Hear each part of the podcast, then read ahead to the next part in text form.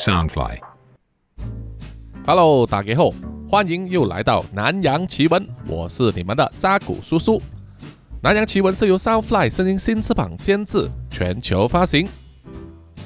本集叔叔来和大家分享一宗在新加坡历史上涉及诈骗金额最大的金融骗案。整个事件的主脑人物啊。并没有什么帮手或者是团伙，就只有他一个人。从一九九九年一直到二零零三年，总共从四家银行里面呢非法融资给自己啊，作为赌博的资本，总金额高达一亿一千七百万新币啊，折合大概等于当时的二十五亿台币。这是一个真真实实发生的白领犯罪啊。也凸显了当时呢这个银行系统上各种漏洞、人为疏忽等等啊，让这一名四十多岁啊原本是领高薪啊拥有完美家庭的男子呢赚了空子，享受了四年的最璀璨的人生。啊璀璨就如烟火一样啊，烟火熄灭之后就只剩下灰烬了，所以这宗诈骗案的主脑人物呢，他人生的下半场就必须永远待在监狱里面了。就好像本集的主题名字一样哈，从来赌博呢只有倾家荡产啊，绝对不会让你逆转人生变成财富自由的哈。好，我们现在正式进入主题。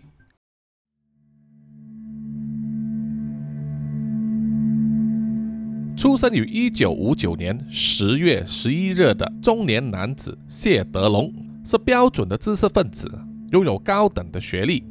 他在新加坡国立大学会计系以优良成绩毕业，并且取得学位。离开校园，他第一份工作就是在总部设于美国芝加哥、驻新加坡的安达信会计师事务所 （Arthur Anderson） 当会计员。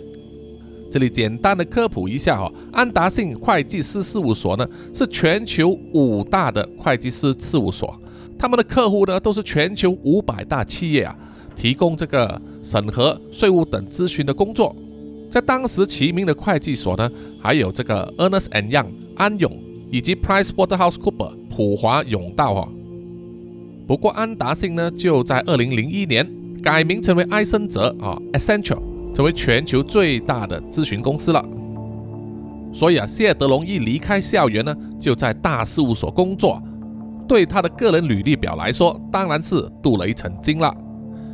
接下来，谢德龙的这个职业道路啊，可以说是走得非常的平顺，而且步步高升，不断的在知名的大企业里面担当高薪又重要的职位，包括新加坡华侨银行啊 UOB 的助理副总裁，以及在历史悠久的太古集团 Swire Pacific Offshore 担当财务总监。啊，太古集团呢是一家英资的洋行啊，成立于一八一六年。清朝时期呢，就跟清朝做生意啊，业务呢涉及船务、汽车、航空、地产等等哈，是一个非常大的企业。在一九九九年一月二十日，也就是一九九九年农历新年前两个星期，谢德龙呢就正式在 APB 上班。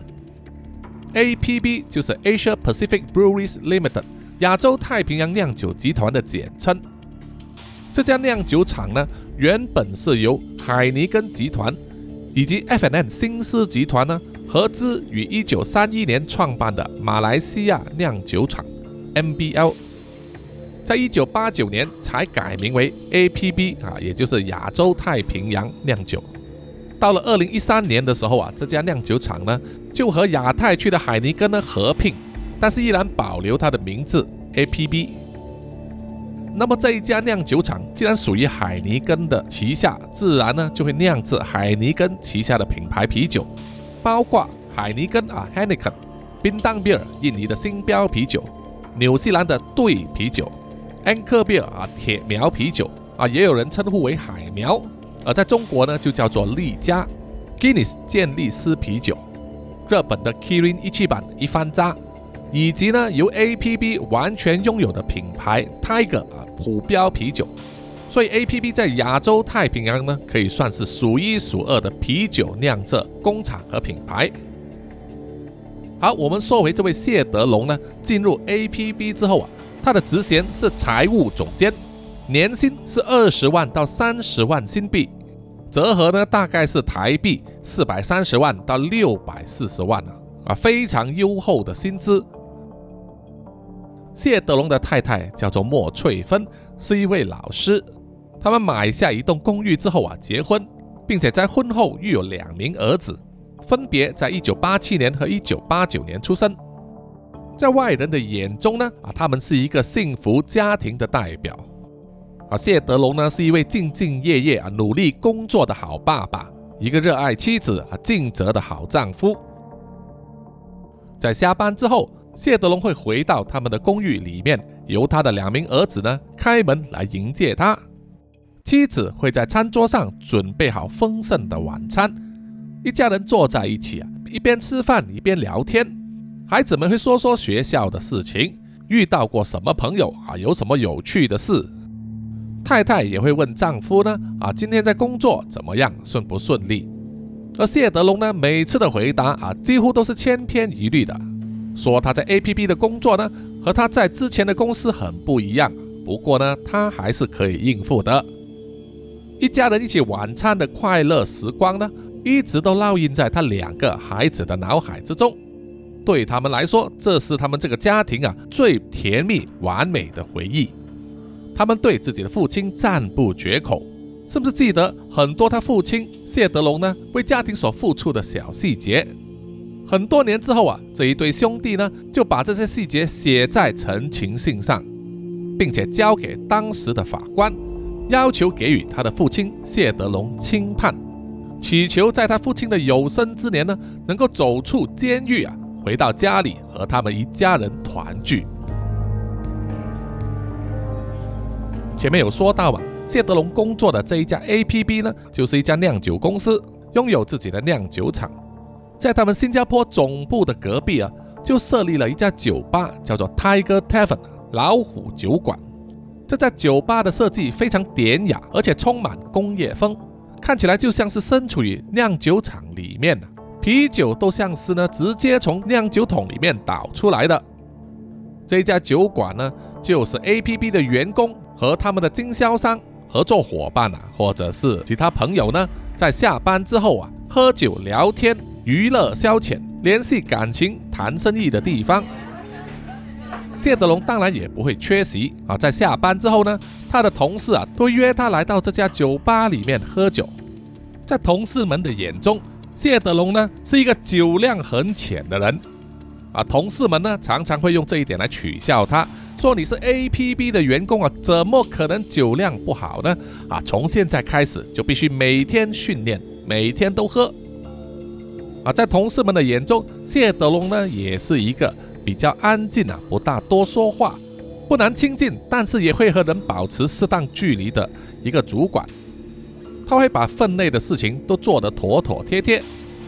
公司呢曾经交给谢德龙啊负责一个在二零零一年呢为柬埔寨洪水救灾计划募款，取得了骄人的成绩啊，在公司内部呢成功募得十万新币，所以内部员工啊都认为谢德龙呢是一个有善心的人。从以上种种背景来分析呢，谢德龙啊应该是。得天独厚的天之骄子，啊，有优厚的薪水，在公司身居高职，风评又好，又有完美的家庭，应该不可能是一个白领犯罪者。他会做出诈骗的行为，到底是因为什么原因呢？是不是因为他有一段不为人知的黑历史啊？有一些不为人知的惨痛经历呢？啊，其实也不是啊，他出生的家庭呢，背景相当优厚。他能够上好的大学啊，进入好公司工作，职业道路可以说是非常的顺遂。那么，到底问题出在哪里呢？谢德龙的人生转折点是发生在一九九四年，当时他还在太古集团里面工作。有一次，他登上了一艘由新加坡港口出海的游轮，那艘游轮并不大。虽然有很多设施，但是几乎呢都是针对家人或者是小孩呢而而设的娱乐设施。对于他单身一个人上船呐，一个成年人来说呢，就显得比较无聊了哈。他只要半天呢，就已经走完了整个游轮啊，觉得根本就无事可做。那么试问啊，他要如何消磨在这艘游轮上要度过三天两夜的时光呢？当时正值下午啊，船外的阳光非常的炎热，在甲板上漫无目的的游荡的谢德龙啊，已经流得一身是汗了。于是他迫切想要进去一个房间里面呢，吹吹游轮里面的冷气。这个时候，他看到前方的船舱呢，有一扇装修的相当漂亮的门。于是啊，他毫不犹豫的就推开了那一扇门，走了进去啊。让谢德龙没有想到的是，门的另外一边呢，却是另外一个天地。船舱里面的装潢非常豪华，五光十色。闪烁着七彩鲜艳的灯光，还有喧闹的人群，气氛看起来非常的热络。这到底是什么地方呢？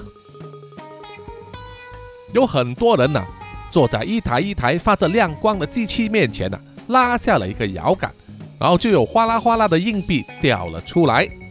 在另外一边，又有长得非常漂亮又美貌的女生呢，站在绿色桌子的后面，负责派牌。这个时候啊。谢德龙才知道，原来赌场就是这个模样的。在这里呢，叔叔要简单的科普一下哦，就是新加坡和马来西亚不同啊。如果我们说正规的啊有执照的赌场的话，马来西亚在一九六五年就已经建立了云顶高原赌场，而新加坡呢是到二零零六年才落成了 Marina Bay Sands 滨海湾赌场。所以在上个世纪呢。很多新加坡人如果要赌钱的话，必须过海啊，来到马来西亚上云顶呢，才能赌钱。不过当然也有一些法律的漏洞啊，就是如果赌场设施不在某个国家的管辖范围里面呢，就不会受到法律的约束，所以才会有在游轮上设立赌场的这个做法。只要游轮离开港口去到公海之后，那么船上的赌场呢就可以开始营业了。对半生都在工作岗位上努力打拼的谢德龙来说，这次在这艘游轮上，他是第一次接触到传说中的赌场，那个金光灿烂啊、纸醉金迷的世界，对他来说感觉非常的新鲜新奇。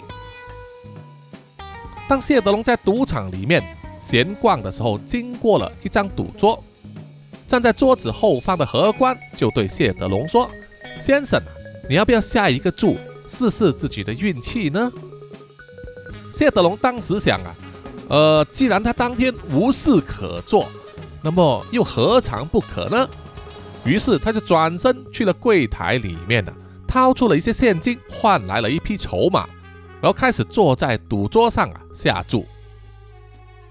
结果到了当天晚上啊，出乎他本人意料之外啊，也可能是他有新手运啊。他下的注里面呢，绝大部分都是赢钱的。屈指一算呢，当天晚上他的斩获足足有整一万元新币，这可颠覆了谢德龙一贯的想象啊！过去他的父母告诉他，做人要积极营营啊，努力工作才能赚到钱。而没有想到的是，他坐在这张桌子上，居然那么容易就可以赚到钱了。这是一件多么神奇又快乐、有趣的事呢？从这一天开始，他平稳又顺遂的人生开始进入了一个转折点。听众们呢，要知道啊，赌场呢其实是非常鼓励他的客户啊，也就是赌客去冒风险的。你必须冒风险去下注啊，来赢钱。冒的风险越高，赢的钱就越多。可是同一时间，你也必须知道啊。其实赌场本身呢是非常善于控制自己的风险的。赌场给自己定下的规则啊，我们叫做 house rules，都是比较偏袒庄家，也就是赌场那一方的。以统计学来算的话呢，在赌桌上的胜出几率啊，绝大部分都是在赌场的这一边。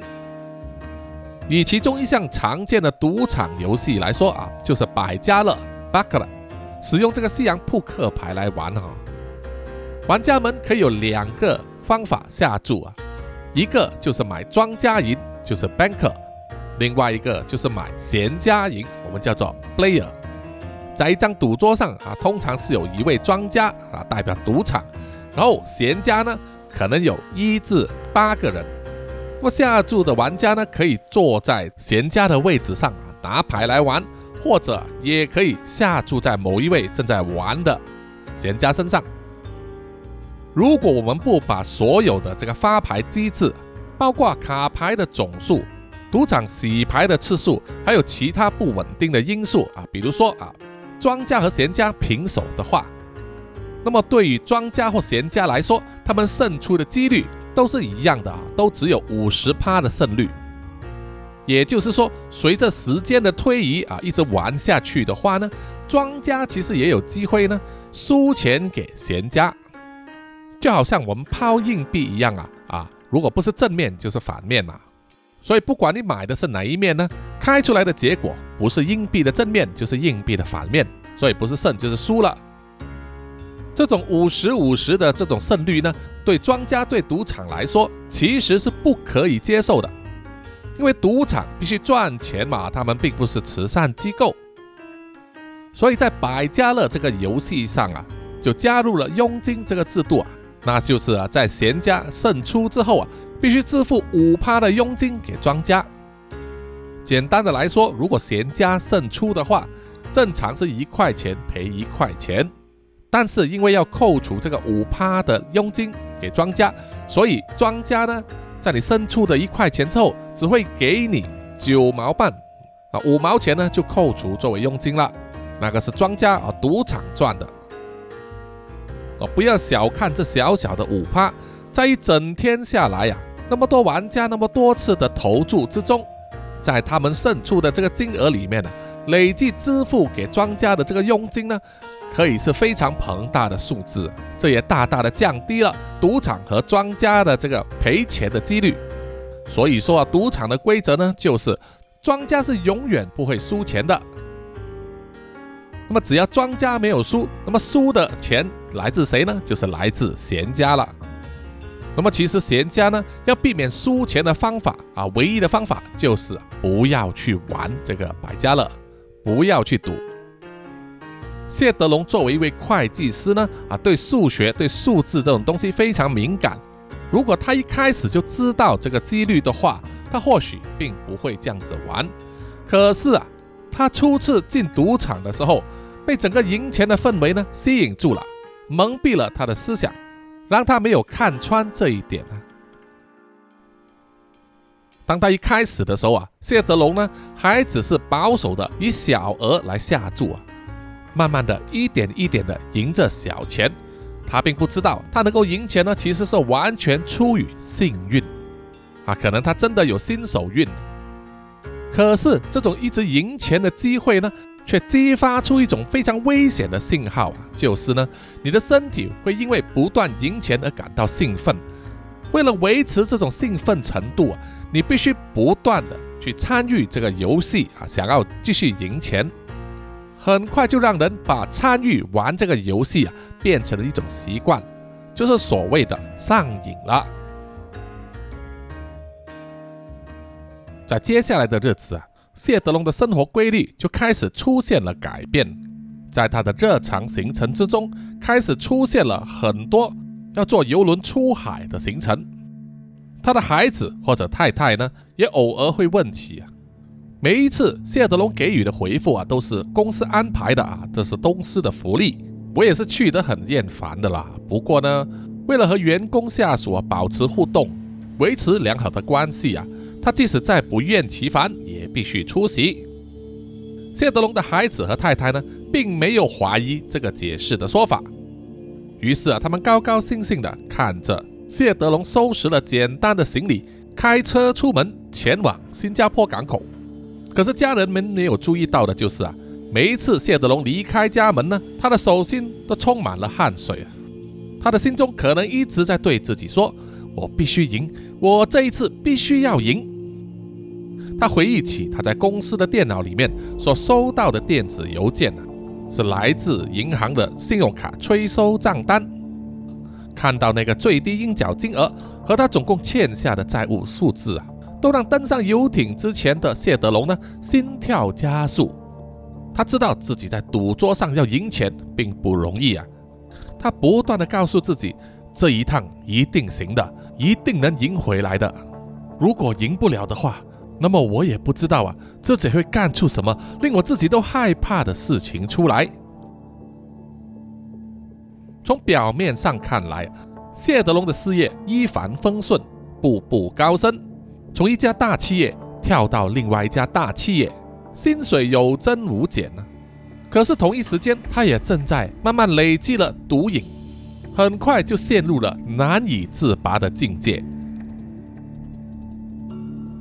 一开始，他的赌博生涯呢，还是在合法的范围之内啊，也就是说，他去赌钱，赌输了就借贷嘛，借用信用卡的钱啊去支付去赌，然后慢慢还这个信用卡的额度。只要你还得起啊，都没有问题啊。在当时呢，他的信用卡欠债额度啊达到十万新币，折合差不多是两百万台币啊。这些信用额度呢，几乎都花在赌博或者偿还赌债的部分。而当时呢，他的太太和孩子们可能并没有察觉到啊，谢德龙因为赌博而出现了债务问题。从谢德龙啊，一九九四年。第一次登上了立新游轮啊，在那里开赌之后，一直到了一九九七年呢，那个时段他几乎每两个星期就上赌船一次。凭着他个人的运气以及他对数字啊、对计算的敏感呢，那个时候他真的能够打败庄家啊，能够从赌场的手上赢到钱，累计赢得了接近一百万新币。也因为这样子。立信游轮的赌场呢，还提供给他高达七十五万新币的这个信用额度。那赌场跟信用卡一样啊，给你的信用额度越高呢，就是要你多花钱啊，付更多的债啊，死得快一点啊。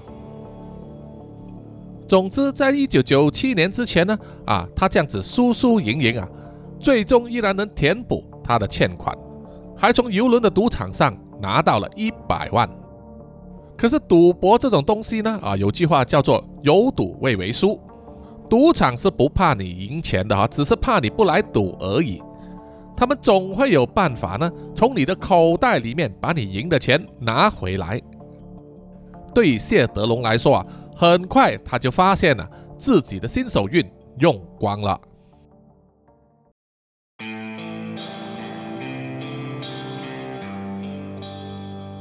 几年之后，谢德龙啊，一个人呆呆地坐在房间里面，用空洞的眼神望向了数码相机的镜头，准备录制一段自白的影片。他心中忐忑不安，非常的混乱，一时之间都组织不到一个应有的词句和文字呢，来告诉自己的家人，这段影片呢，很可能就是他的家人啊最后一次看见他了。这个时候啊，他又回想起，在一九九七年那一天，他意气风发的从立新游轮上啊走下船来，回到了港口，脸上笑逐颜开，知道啊自己在账户上多了一百万新币。当时他心里想啊，再厉害的赌场也敌不过他的计算。你算牌，他算牌，我也会算牌，为什么我能赢呢？这一定是天赐给我的技术了，难道我就是天注定的那个赌神，横空出世了吗？很多人辛苦一生都未必能够赚到一百万呢。我只要坐在那张赌桌上，现在我已经是百万富翁了。那么千万富翁，甚至是亿万富翁，也是近在咫尺呢。当时他那个不可一世的态度啊，和现在的落魄。真的是形成了一个天堂和地狱的对比啊！可是终究现实就是这样子啊，他必须接受。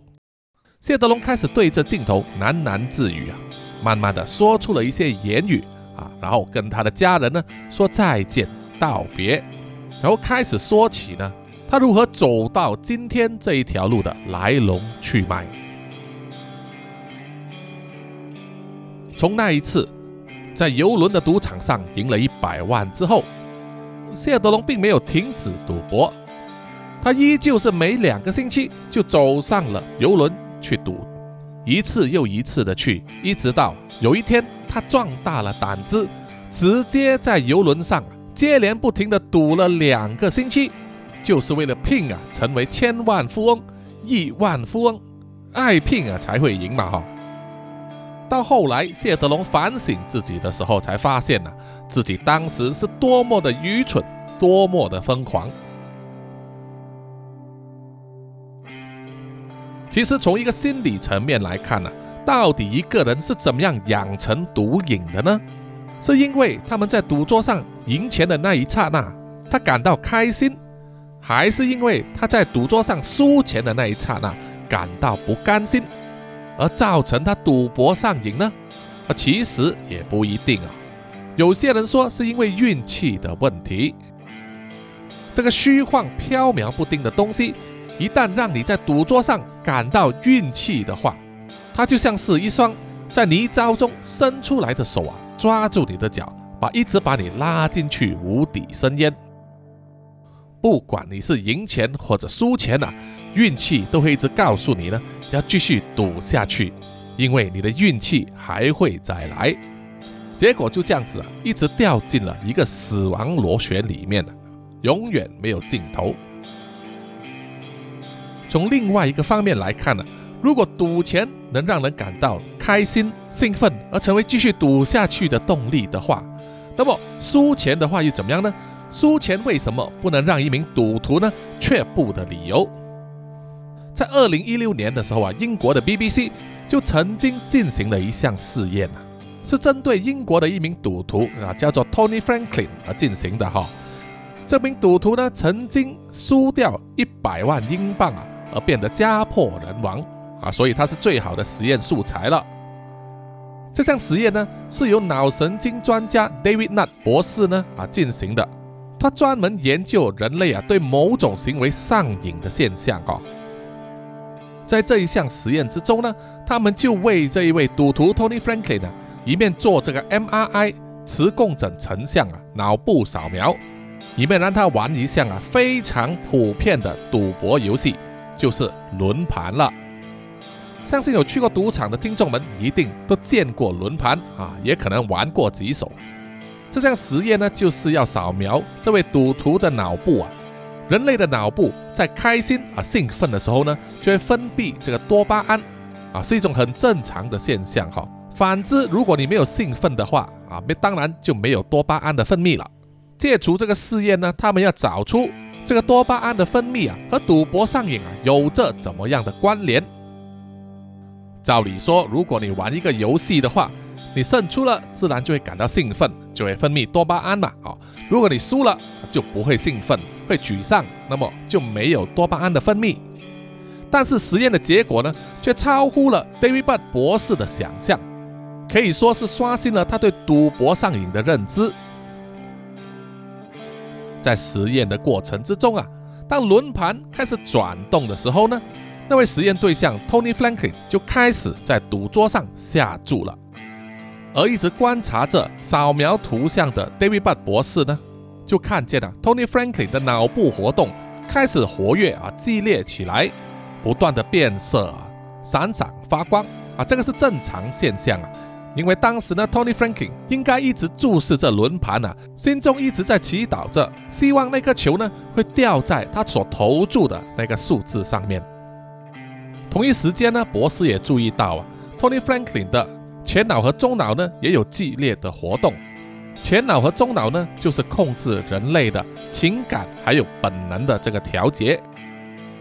当 Tony Franklin 呢，在他投注的轮盘上胜出之后啊，脑部扫描显示呢，他的大脑在期待胜出和实际上胜出之后，脑部活动情况并没有什么差别。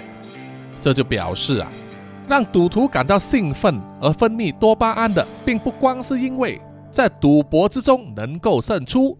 而且还包括能够参与其中，所以对那些赌博上瘾的人来说，光是他的身体能够参与赌博游戏里面呢，而不一定要在赌桌上有输赢，已经可以给他带来兴奋感，而让他无法自拔。这个理论呢，如果套用在谢德龙的身上，也是能够成立的，因为谢德龙自己也承认了，一旦在赌桌上赢的话，他心里就会产生一种冲动啊，想要继续赢下去，要赢得更多；而如果是在赌桌上输掉的话，那么他就会有一个冲动，想要去把输的部分赢回来。所以啊，不管你在赌桌上啊有没有输赢，赌博上瘾的人呢，都是不由自主的呢要参与这个赌博游戏。而只要参与了这个游戏啊，前面说到，在这个胜出几率里面呢，赌场的庄家是占大比数的。所以参与游戏的闲家或者玩家呢，时间一长必定会输钱的。而对于谢德龙来说，他终于领悟到这条道理。是用他一生成就，还有蹲苦窑的日子呢，来交换的。毕竟啊，BBC 研究的那位 David 博士呢，发布这套论文的时候啊，比谢德龙领悟到这条道理呢，还迟了十六年。一九九八年八月某一个晚上，那一晚可以说是灾难性的一晚。谢德龙还记得。他在赌场里面呢，手握接近一百万元的筹码，坐上了赌桌。结果等他离开座位的时候啊，他输掉了整整七十五万元新币的筹码，这是他有史以来呢输过最大的一笔金额。那一晚对他的打击啊非常大，而且也让他脑中思想的某一个部分啊短路了。他整个脑中呢。都在想着啊，怎么样要去填补回这一个七十五万元的坑洞，或者是说怎么样去赢回这一笔钱，填补这一条巨额损失。可是问题就是啊，在那个时候呢，他的家底已经被掏空了，负债累累啊，所有的信用卡几乎都刷爆了啊，他已经没有资本呢再去赌场赌了。在那一段时间呢，他的情绪非常低落。暴躁易怒，而且工作的时候都无法专心，啊，这是非常正常的嘛。而如果你也是在一个晚上输掉七十五万元呢，呃，除非你是亿万富翁，不然的话你也会这样子吧，哦。于是为了翻身呢，谢德龙决定铤而走险，为自己寻找能够翻本的资本。当时呢，谢德龙啊刚刚转职去了 APB 这家酿酒公司，新官上任啊，担当这个财务总监。有一天，他心血来潮的呢，就去找一位同事索要他们公司集团的这个年度报告。同事告诉他啊，应该就在公司的内部网络里面啊就有了，他可以随时去查阅。那么问起为什么谢德龙呢，啊要去看这个财务报告啊？谢德龙当时的回答很可能就是说：“我是财务总监，那么我要先了解一下公司最近这几年的财务背景啊，也是理所当然的嘛，啊，对不对啊？这非常正常。”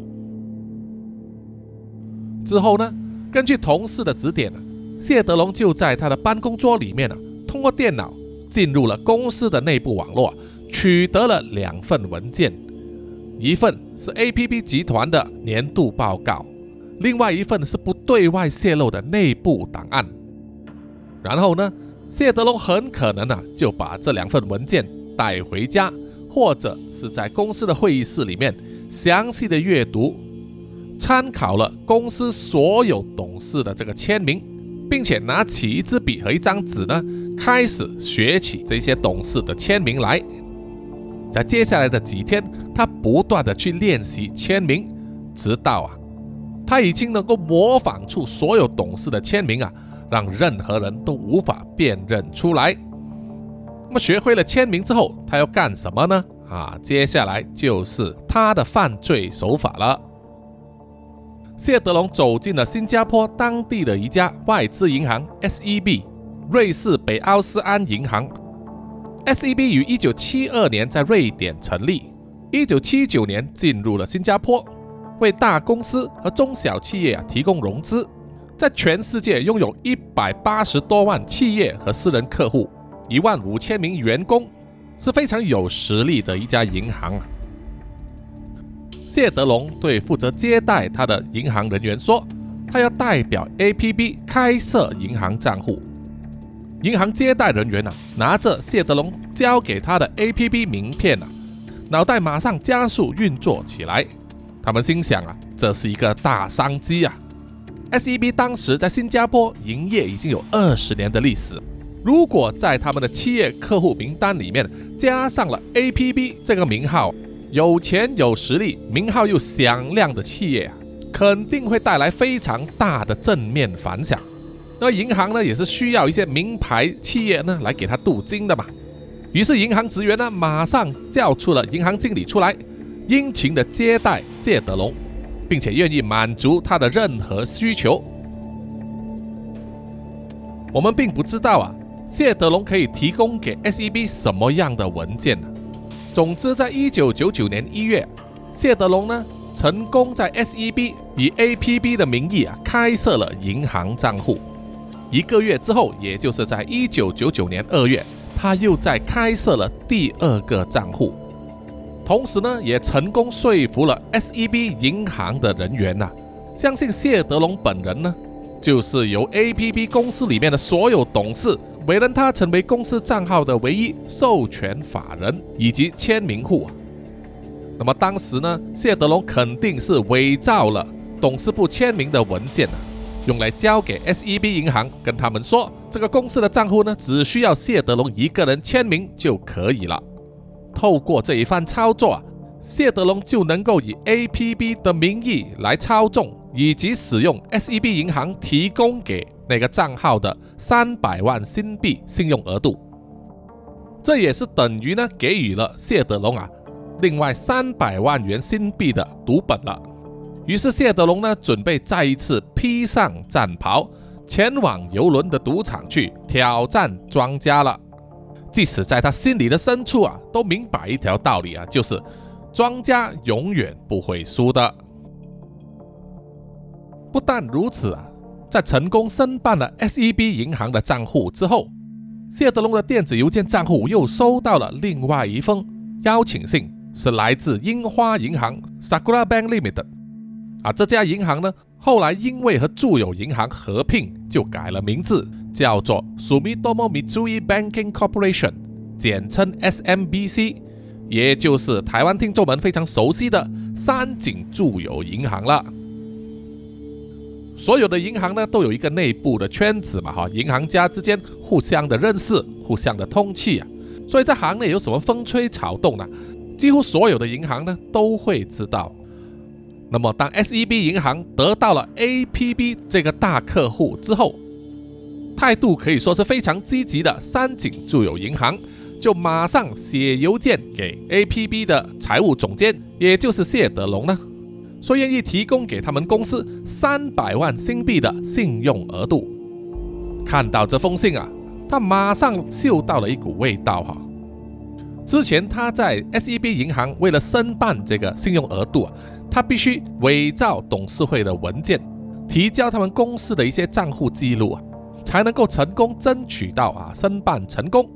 没有想到现在三井住友银行居然自己送上门来啊！要知道呢，这样子的话，他要在三井住友银行申办同样的信用额度账号呢，就易如反掌了。谢德龙的心中很可能在想啊，这个可能就是神谕啊。神告诉他，他的复仇机会来了，我绝对可以把我输的全部东西都赢回来的，我绝对可以打败庄家的。于是谢德龙没有多想啊，就在电子邮件上写下了回复，然后按下了发送键。几天之后，他就成功申办到了三井住友银行提供给他的好几百万的信用额度。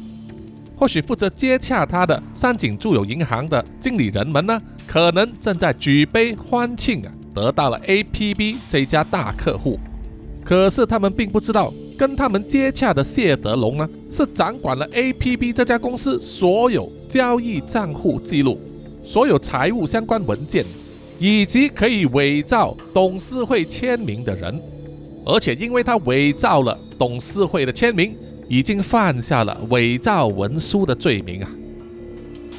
继三井住友银行啊获得了 APB 这个大客户之后，银行圈子里面都知道啊，在 APP 这家实力雄厚的酿酒公司里面呢，有谢德龙这一号人物啊担任财务总监，愿意和任何银行合作，申请可以融资的信用额度。于是接下来又有两家银行呢自己找上门来接触谢德龙，一个是日本的商业银行，一家是日本的瑞穗银行 m i s u h o Corporation Bank），以及德国的联合抵押银行，简称 HVB。啊，因为德文的银行名字呢太难念了哈。总之，这两家银行也和谢德龙呢完成了申办手续。那么再加上之前的那两家。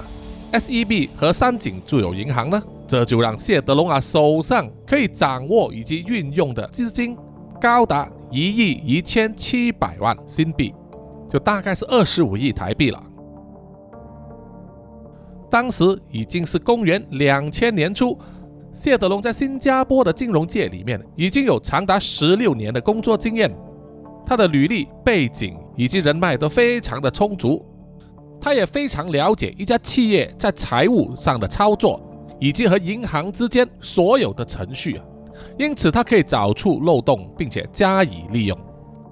这让谢德龙呢更加有信心，能够和赌场的庄家呢一较高下。现在谢德龙啊有四家银行的账号，一亿多的这个信用额度可以挪用啊，那么他会怎么样去运作呢？啊，当然他不能直接把钱提出来放进自己的私人账号嘛，对不对？他的做法就是这样：首先呢，就是从三井住友银行、瑞穗银行以及德国抵押银行里面的钱呢，调动过去 SEB 银行账户里面。从 SEB 银行的角度来看呢，他的这一位 APB 的客户啊，实际上是谢德龙本人呢，用雄厚的财力哈。任何他从在 SEB 银行里面提出的款项呢，他都能够如期偿还啊，能够借能够还就是上等人嘛。然后呢，谢德龙就会把 SEB 银行里面的钱呢转账去 DBS 新展银行里面啊两个由他操纵的私人账户，然后再把这些钱呢汇过去为澳洲、英国、马来西亚以及菲律宾的赌场账户里面。作为他的赌本，那么从各家赌场的角度来看呢，他们看到从谢德龙这位客人的账号里面汇出了大笔金额，并且能够长期维持有这么大的数目啊，进入了赌场的账户里面了。那么赌场就不把谢德龙呢当成一般客人了，而是把他奉为贵宾，而且还是最高级的贵宾 VVIP。至于那三家被谢德龙呢提款出来使用的银行，也就是三井住友银行、瑞穗银行以及德国抵押银行呢，谢德龙会分期定时的分期付款方式啊，把钱转账回去，让银行能够透过这个信用差额呢赚取利息，同时也给他的这个账号啊保持一个良好的借贷记录。所以啊，谢德龙呢就是靠这个方法，从四家银行里面。合法的借走了一亿一千七百多万新币啊，作为他的赌博资本。他这个方法可以说是成功的瞒天过海啊，在一段时间之内根本没有人发现其中的蹊跷。但是后来呢，也让人产生了一个问题啊，就是对谢德龙来说，这一亿多新币啊还不够他用吗？他到底把多少钱花在赌桌上呢？除了赌之外，他又把钱花在哪里呢？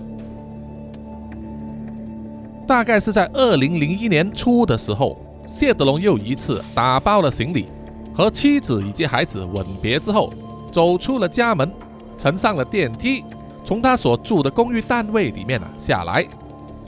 当他一走出电梯门口的时候啊，就有一位司机正在等待着他，并且热心的为他搬行李。进去找在公寓外面呢等待的豪华汽车里面，然后接载谢德龙呢前往 Jetway，也就是新加坡呢专门给私人客机使用的机场。在那座机场里有特别设置的贵宾室，有舒适的装潢，还有大量美食和酒精饮料任君品尝，可是谢德龙对那些东西都没有兴趣啊，他唯一挂念的呢，就是要尽快飞到悉尼的皇冠赌场。当机场的接待人员啊为他办好了登机手续以及海关手续之后，就用小小的电动车呢载着谢德龙啊前往停机坪，在那里等待着接载他的私人飞机上，而他就是当天唯一的乘客，在长达八个小时的飞行旅程里面，他都被照顾得无微不至，一直到他抵达了澳洲的悉尼。由豪华专车接送，直接把他载到悉尼的皇冠赌场。酒店的服务生会殷勤地接待他，为他提行李，并且引领他到他惯常住下的房间三一九号房。这间酒店房呢，根本就是等于一整间公寓啊！客厅、饭厅、厨房应有尽有，装潢非常豪华。而且还有特别安排的专属管家，随时随地为你服务。住这样的酒店套房，正常来说一个晚上要耗费两万五千元新币。可是对谢德龙来说却是免费的啊，因为是完全由赌场为他支付的。听众们到这里啊，可能会有一些想不透，这样的花费合理吗？赌场有钱赚吗？啊，我们大概算一下哦，赌场为谢德龙呢特别安排专机来回接送啊，估计也要花十万新币。这得要谢德龙啊每一手下注多少钱才能够平衡回来呢？啊，有钱人的世界我们不懂啊，贫穷真的限制了我们的想象。我们再看一些更疯狂的数据，悉尼皇冠赌场呢还特别给谢德龙一项优惠，就是三十趴的回扣。也就是说，如果谢德龙在赌场里面输掉一百万的话，赌场可以给予三十趴的回扣，实际上只会输掉七十万。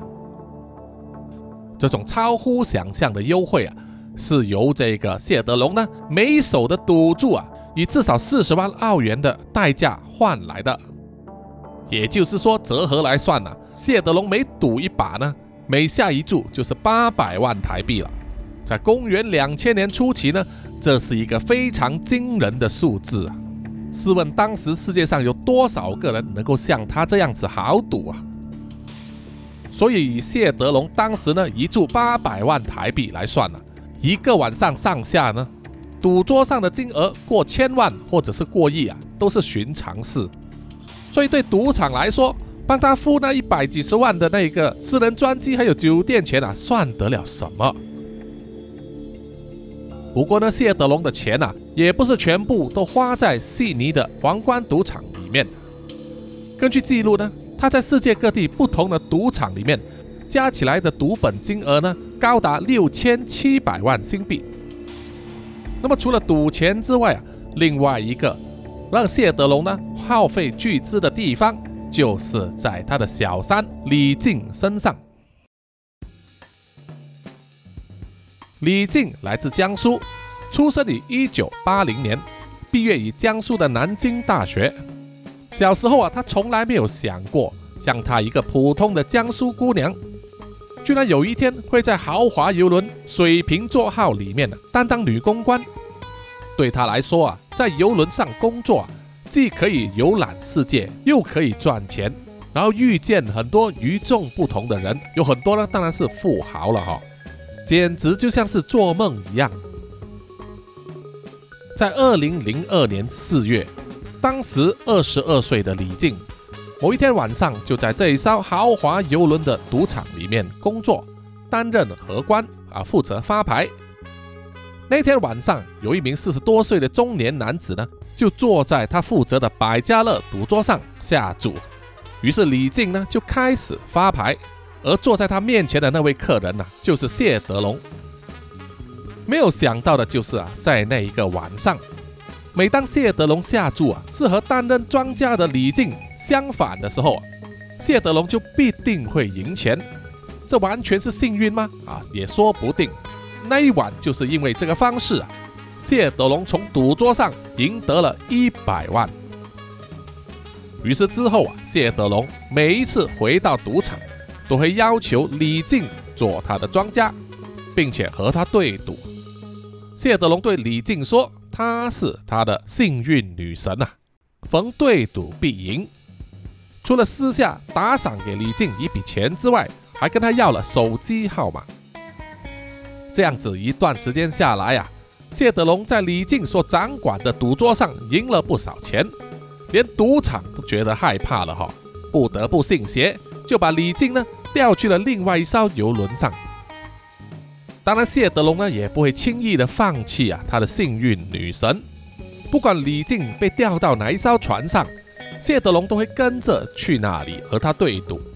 迫使赌场啊，在谢德龙上船的时候，要求李靖呢请假，不要上班。他会和李靖保持联系啊，每天都会聊好几通电话。李靖呢，甚至把他家人所住的家里电话号码给了谢德龙。他们两个人聊得相当投机，并且在二零零二年年中约定在上海见面。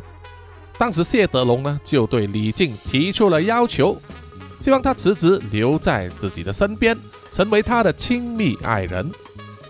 在那个年代啊，中国女性当别人的小三或者是二奶啊，是司空见惯的事。所以当然，李静就和谢德龙呢好上了。谢德龙每次出国去赌钱的时候啊，都会带着李靖跟他一起去，好不逍遥快活啊！而且呢。李靖还真的是谢德龙的幸运女神呢。每次陪伴着他进入赌场的话，谢德龙必定会旗开得胜，打败庄家，一直的赢钱。在那一段时间，谢德龙过着的是穷奢极侈的生活，买名牌不看价钱啊，所以柜台小姐一定非常喜欢他。他在新加坡买了一辆价值十五万新币的宾士豪华轿车。以及一栋新的公寓啊，价值五十三万。他也大方的送礼和花费超过三十万元啊，在李靖的身上，并且呢，花了一万元新币给李靖做了一份伪造的台湾护照啊，因为有台湾护照的话呢，就可以让李靖啊更方便出入新加坡。平日呢，他就住在谢德龙给他租的豪华公寓里面呢。直到出游去赌钱的时候才陪着他。李靖就凭着这一本伪造的台湾护照，从二零零二年十一月直到二零零三年一月呢，多次的出入新加坡。在这一段期间，谢德龙就过着双面人的生活。当他在新加坡的时候，他是一家国际知名企业的高级主管，一个负责任的丈夫，一个给孩子好榜样的父亲。可是，一旦出国之后啊，他就是一个剧情了啊，可以一手就下注八百万新台币的超级富豪。可是啊，这种穷奢极侈的双面生活呢，并不会太长久啊，因为还是那一句话，出来行走江湖呢，你迟早是要还的。在这一些年来啊，谢德龙已经累积了多达五十次的私人飞机飞行记录啊。从数字上来看呢，是以他这一个职衔以及薪水呢，是不可能负担得起的一种消费。这种记录会被移民厅保留下来，然后啊，他就被新加坡的 CAD（Commercial Affairs Departments） 也就是商业事务调查局呢盯上了。啊，因为很明显啊，根据这些飞行记录呢，就表示谢德龙的收入和他的消费支出完全不相称，当中一定有猫腻。必须请他来局里面喝杯咖啡，好好的解释一下。也是因为这样子，谢德龙的双面生活呢开始崩坏了。在二零零三年九月二日，谢德龙又在家里收拾行李，准备再次出游。这一次啊，同样有专车接送，把他载去舍利塔机场，由私人专机呢把他接去澳洲的悉尼。入住悉尼皇冠赌场，然后晚上呢就在赌场里面再次大显身手，这样的行程呢，谢德龙再熟悉不过，而且是得心应手了。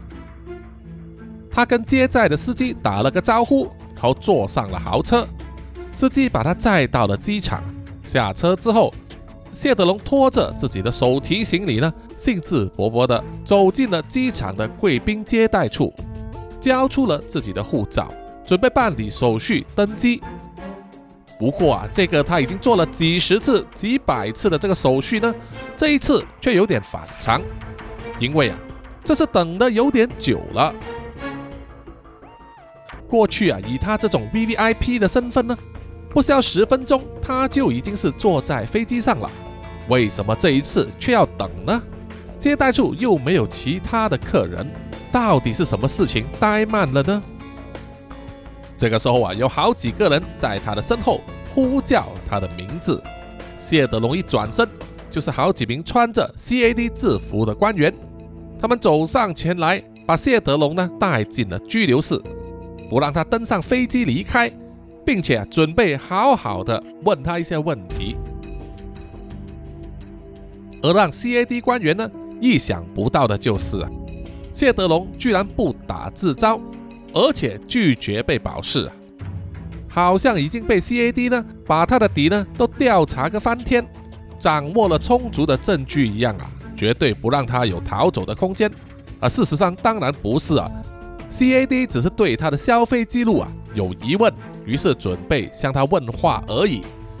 而谢德龙当时可能是做贼心虚，一下子就把自己做的事情啊全抖出来了。不过啊，在谢德龙被 CID 逮捕的当时呢，他的处境其实已经是在悬崖之上，因为随着他每次下注的金额越来越高，他输赢的这个数字啊剧烈的波动，已经到了一个非常恐怖的境界，远远超过了私家银行提供给他的信用额度的总数。谢德龙被捕之后，他非常配合 CAD 的调查。有问必答，详细了说明他整个运作的来龙去脉，也提供了所有他控制的银行账号的信息。CAD 收集了所有证据之后啊，就正式对谢德龙提出控诉。在二零零三年十二月五日，谢德龙被控以十四项罪名，包括十四项伪造文件罪、十八项欺诈罪。四项失信罪，两项的洗钱罪，以及八项伪造护照的罪名啊，就是他做给他的小三李静的。在所有的罪名之中啊，刑罚最重的就是伪造文件罪了啊，因为新加坡呢对金融犯罪啊是非常重视的，惩罚的力度也非常大。谢德龙必须面对的最高刑罚呢是终身监禁。到最后啊，法官判处谢德龙罪名成立，必须坐牢四十二年。从他被捕的那一天开始计算了，也就是如果谢德龙可以出狱的话，将会是在二零四五年九月二日。而他的小三李静呢，因为使用伪造的护照出入境而被逮捕啊，被判入狱六个月，在服刑期满之后遣返回国。那么涉及的所有金钱怎么办呢？而因为谢德龙呢非常配合这个 CAD 的调查啊，愿意签署所有的必要文件，协助追回这些资金。但是啊，总共也只能追回三千四百八十多万美元，即只有总金额的百分之三十左右，而剩余的八千两百多万依然下落不明。警方也在谢德龙的私人户口里面。查扣及追回一百二十万美元。警方推测呢，谢德龙啊，因为赌钱而损失的金额呢，估计高达六千两百万美元。在监狱里面服刑的时候啊，谢德龙有非常充足的时间，可以好好的回想整件事啊，并且进行反省。当新加坡政府啊决定要建立自己的第一座赌场的时候，谢德龙毛遂自荐啊，希望能够让他呢去写长达十三页长的论文，来分享他的经验，以及建议呢如何更好、更有效的管理赌场。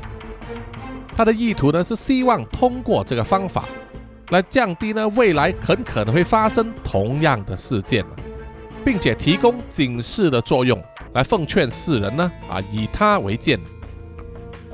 而他写的这一篇论文呢，啊，标题就叫做《Taming the Casino Dragon》，也就是驯服赌场巨龙，啊，非常有意思的标题。